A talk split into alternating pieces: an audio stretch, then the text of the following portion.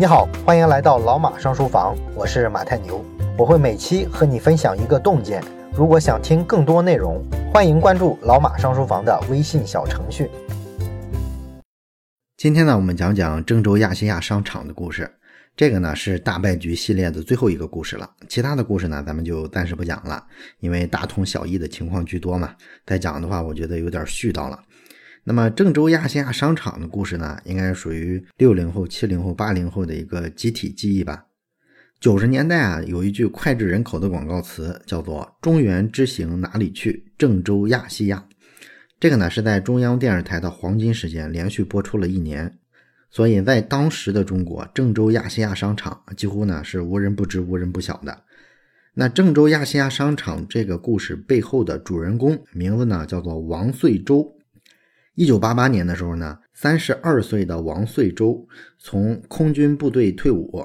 当时呢，他面临着两个选择，一个选择呢就是进入体制内，去郑州市工商局铁路分局当副局长；还有一个选择呢就是下海经商了。当时呢，有一个零售行业的机会啊，摆在他的面前，就是在郑州的市中心德化街口二期广场的东南侧，有一个当地的开发商建的商场。那这个商场建好之后呢，就对外招商，希望呢吸引这个商家入驻进来，但是呢效果不太理想啊。于是呢这个开发商啊就找到了王岁洲，希望呢他出面救火啊，出任总经理。那么王岁洲呢是毫不犹豫的就选择了第二个选择，去经商。但是呢，他心里啊，其实不想只当一个救火队员，他有一个更大的创业梦。所以呢，王岁洲提出了唯一的一个要求，就说这个总公司啊，只管我一个人，其他的事啊，全部由我自己做主，我自己全权负责，完全说了算。然后呢，他就只领了四十万的开办费就上任了。那经过几个月的筹备招商之后呢，一九八九年的五月份，营业面积一点二万平方米的郑州亚细亚商场正式开业。那么，一九八零年代末做商场啊，面临的是一个什么样的商业环境呢？当时的这个商场吧，几乎都是国营的啊。那时候因为商品特别稀缺嘛，所以完全是一个卖方市场。那卖方市场，咱们知道它就没什么服务质量可言了，对吧？啊，一般呢，当时进入国营商场的感觉跟进衙门的感觉非常像。这个国营商场的售货员跟顾客对话。都是什么翻着白眼啊，什么嗑着瓜子啊，啊，爱答不理的。柜台上呢，一般都会贴一个警示条啊，说这个货离柜台概不负责。也就是说啊，买到残次品活该啊，这个东西啊，出门之后我就不认了。那么在这种商业环境底下，诞生于八十年代末的郑州亚细亚干了一件非常超前的事儿，他基本上扮演了那个年代的海底捞的角色，也就是说，对行业的服务规范进行了重构。那王岁洲呢，把这种服务定位成郑州亚细亚商场的核心竞争力。你比如说，亚细亚商场的这个环境啊，做的比较现代化啊，它这个商场的大厅特别大，一进商场呢就能看到一个人工瀑布，这个在当时的商场里啊，可以算是闻所未闻的。另外呢，他们还率先把这个服务啊进行了标准化啊，要求呢营业员统一服装，都得讲普通话。顾客呢提任何要求啊都不能说不。当时的郑州亚细亚有一个三声服务，声呢是声音的声，这个意思呢就是说迎接顾客啊要有打招呼的声音，顾客逛商场的时候呢要有介绍的声音，顾客离开的时候啊要有送别的声音啊，这么一个三声。那在那个商业环境底下，有这么一套服务，简直就是一股清流了。而且呢，这个郑州亚细亚后来还不仅是设置了营业员。还加上了迎宾小姐、公关小姐、演员啊。商场的中间呢有一个很大的琴台啊，隔三差五的就有演员上去演奏各种音乐啊。每天的清晨呢，这个商场的门口啊还有仪仗队啊，升国旗、奏国歌什么的，给周围的老百姓啊做这个列队表演啊。后来呢，好多人去郑州旅游的时候啊，这就成了一个必看的项目啊，就跟咱们去北京看这个天安门升旗一样。后来呢，这个亚细亚商场还推出过一些新的制度革新啊，比如说这个商场买什么东西啊，如果说缺货了，那么商场会做一个缺货登记，然后呢还组织这个售后服务的车队，免费呢给顾客啊送货。另外呢，商场还给孩子们专门开辟了一个儿童乐园。应该说呢，王岁洲这个人啊，确实是一个思维很超前的人。他当时提出的很多的这个服务理念啊，对今天的服务行业，尤其是对零售行业来说，仍然有很深远的影响啊。你比如说，顾客是上帝啊，今天的零售行业还在用这个理念呢，就是王岁洲最先提出来的。另外呢，还有像什么微笑服务啊，不满意就退换货，这些呢都是亚细亚在当时的创举，今天呢都成了零售服务业的一个基本的服务规范。那么有一则小故事啊，能够反映当时郑州亚细亚的这种服务给社会带来的冲击有多大啊？说当时呢有一个想轻生的男青年啊，也不知道他咋想的啊，轻生就轻生吧，还非得想制造点动静啊，造成一些轰动。他可能觉得这样死的轰轰烈烈吧，于是呢，他就浑身啊绑上炸弹，然后来到了这个亚细亚商场，想去挑衅服务员。啊，如果这个服务员怒了，那他就一拉环啊，把这个炸弹给他引爆。但是呢，他先后找了三个营业员去挑衅啊，这个营业员的脸上这可是有微笑服务的要求的呀。啊，打不还口，骂不还手，还非常有耐心。这个男青年啊，最后觉得很惭愧啊，就离开了。啊，有这么一个小故事啊。这个侧面反映了当时这个亚细亚服务质量之好。当然了，顾客是上帝啊！如果你信奉这个理念的话，那就意味着营业员特别难干啊！毕竟什么样的上帝都有嘛，是吧？有些上帝素质也不是很高。所以说呢，这个王岁珠啊，就给营业员这个团队身上设了一个奖，叫委屈奖啊！你受的委屈越多，你就越值得表扬，说明你践行顾客是上帝这个理念践行的更好。今天我们看有些商家也设这个奖，对吧？啊，这是一样的道理。所以从某些角度来说吧，王遂周确实是超越那个时代的一个商业奇才。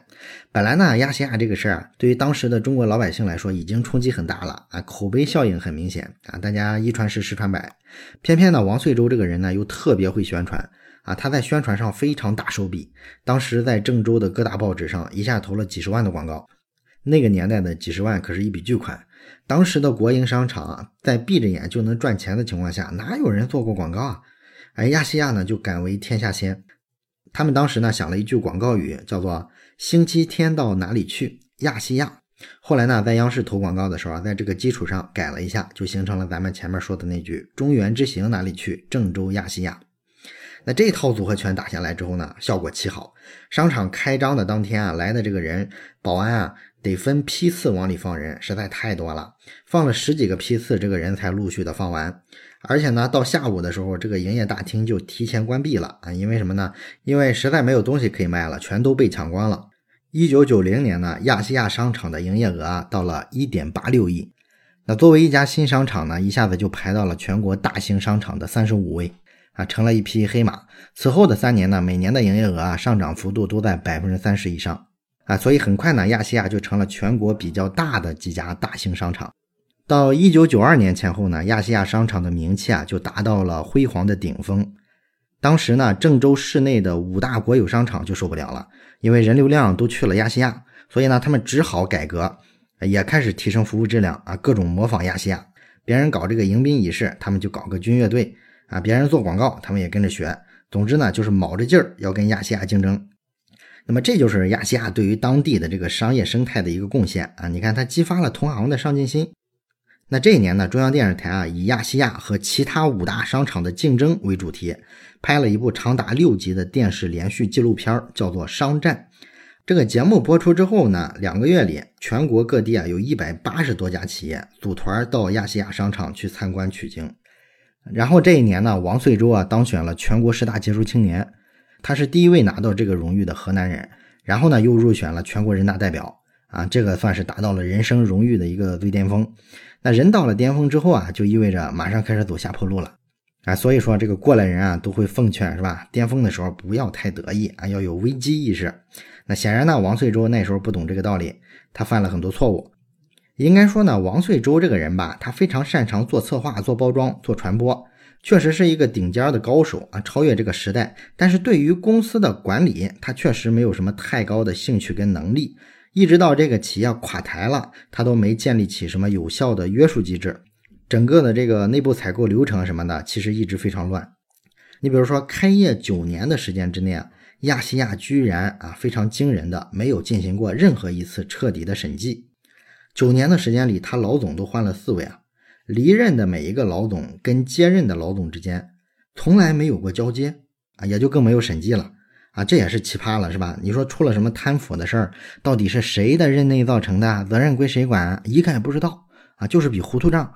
而且呢，有人问公司借钱啊，王岁洲只要口头答应一下，这个钱就支出去了，完全不需要任何的借条、字据、合同啊，财务就敢给钱。你说这是一个什么财务管理制度？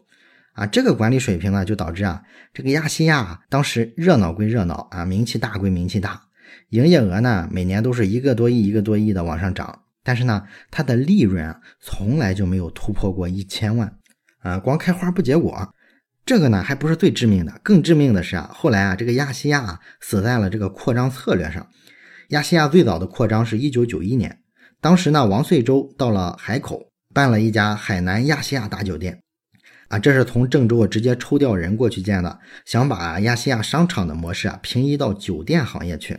那当时呢，王遂洲提出了一个口号，叫做“功夫韭菜外，特色礼仪中”。啊，这是什么意思呢？就是说啊，我这个饭店啊，饭菜就那么回事儿，我的重心不放在韭菜的质量上，靠的是什么呢？是营销噱头啊，也就是所谓的礼仪啊，弄个仪仗队之类的啊，还是这个亚细亚那一套。这个东西呢，确实能让他一炮走红，因为没有人这么干过。但是很快呢，消费者就骂上了啊！为什么？因为你这个基本的产品质量不过关啊，这个饭菜质量太差了，所以说惨淡经营了十个月，这个酒店呢就倒闭了。之后呢，再到一九九三年的时候，当时日本的零售巨头有个叫八百伴集团的，跑到中国呢来投资建商场，在北京建了一个赛特购物中心，在上海呢建了一个八百伴百货商场。哎，当时这个八百伴集团高调的宣布，到二零零零年要在中国开设一千家连锁店。哎，这个事儿啊，就刺激了王遂洲，他突然意识到，哦，二十世纪最后的这十年可能会是外资瓜分中国大陆零售市场的十年啊！哎，这个时候呢，王遂洲的这个民族主义情绪啊就上来了，不知道跟他当过兵有没有关系啊？他觉得呢，哎，我郑州亚细亚一定要代表民族企业啊，跟你们这个小日本对标，把你们挤出中国。所以呢，他很快走上了一条不归路啊，开始搞这个连锁经营。当时呢，他们提了一个超级宏大的规划，宣布呢要在两千年之前达到年销售额五百亿，形成以零售为龙头、金融地产两翼齐飞的这么一个格局。然后公司的这个实力呢，要能成为啊全国综合实力前十名的大型商业集团。啊，这个呢，应该说规划很有气势哈，但问题就是啊。王遂洲在一九九三年九月份之前，压根儿都没听过连锁这个词儿，啊，他是在报纸上第一次看到连锁店这个概念的。看到了之后呢，就提出来，哎，我们也要连锁扩张，啊，所以它是一个很草率的决策过程，啊，之后呢，在接下来的四年里，亚细亚呢先后开了十五家大型的连锁百货商场，其中呢，河南省内有六家，省外呢有九家。我怎么给你形容这个事儿的难度呢？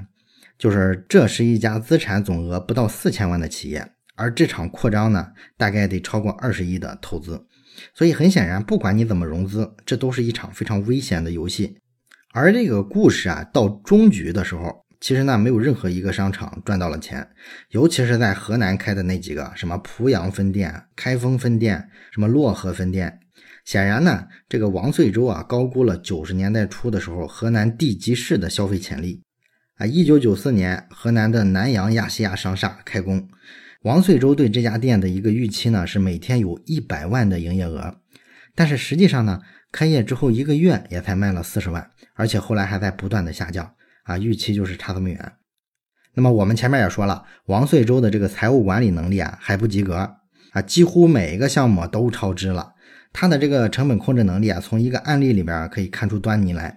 你比如说，在广州的分店开张之后呢，王遂洲啊对当地的营业员啊非常不满意，觉得达不到要求，于是呢从郑州空运了一千名营业员过来，然后呢包下了广州当地的三个宾馆，让他们住在里边，而且是长期待在当地，啊要给当地的营业员做模范。哇，这背后的开支你想想这是多少？但是呢，王遂洲并不在意啊，他要的就是高规格、高档次，只要达到这个，可以不计成本。到一九九六年的时候呢，这个庞大的摊子啊已经撑不住了，哎，省内的几家店每个月是亏四百万啊，上海、北京、广州的几家店每个月是亏两千万，所以呢，从这一年开始，他陆续的开始关闭这些分店。到一九九七年三月五号的时候，王遂洲宣布辞职。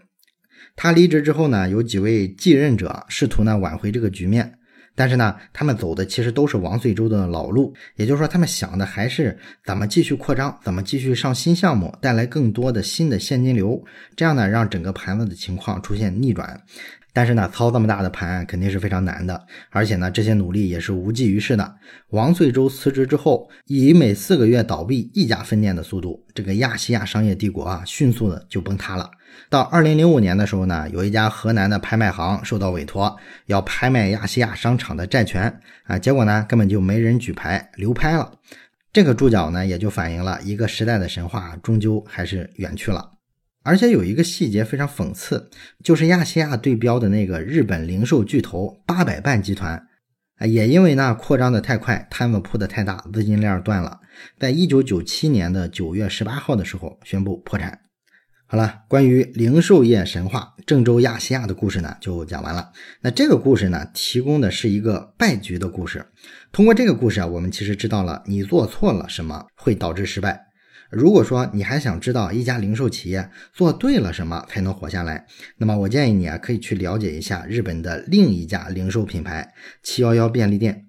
七幺幺呢已经在全球有几万家店面了，但是他们却没有陷入像亚细亚那种一搞连锁啊就掉进成本控制不住、资金断裂的困局。那么七幺幺是怎么做到更健康的去连锁扩张的呢？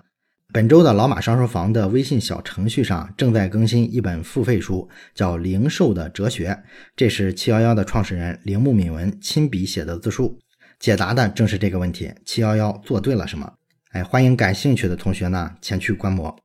好了，咱们本期内容就到这里，感谢你的收听，咱们下期再见。最后说一件事儿，咱们节目啊最近拉了一个微信群，如果你有什么话题想直接跟我或者是跟其他的听友朋友啊交流讨论的话，可以加一下这个群。加群的方法呢，就是先找到老马上书房的微信公众号，然后在底部菜单栏上有加群两个字，点击之后啊就会弹出二维码，扫码就可以进群了。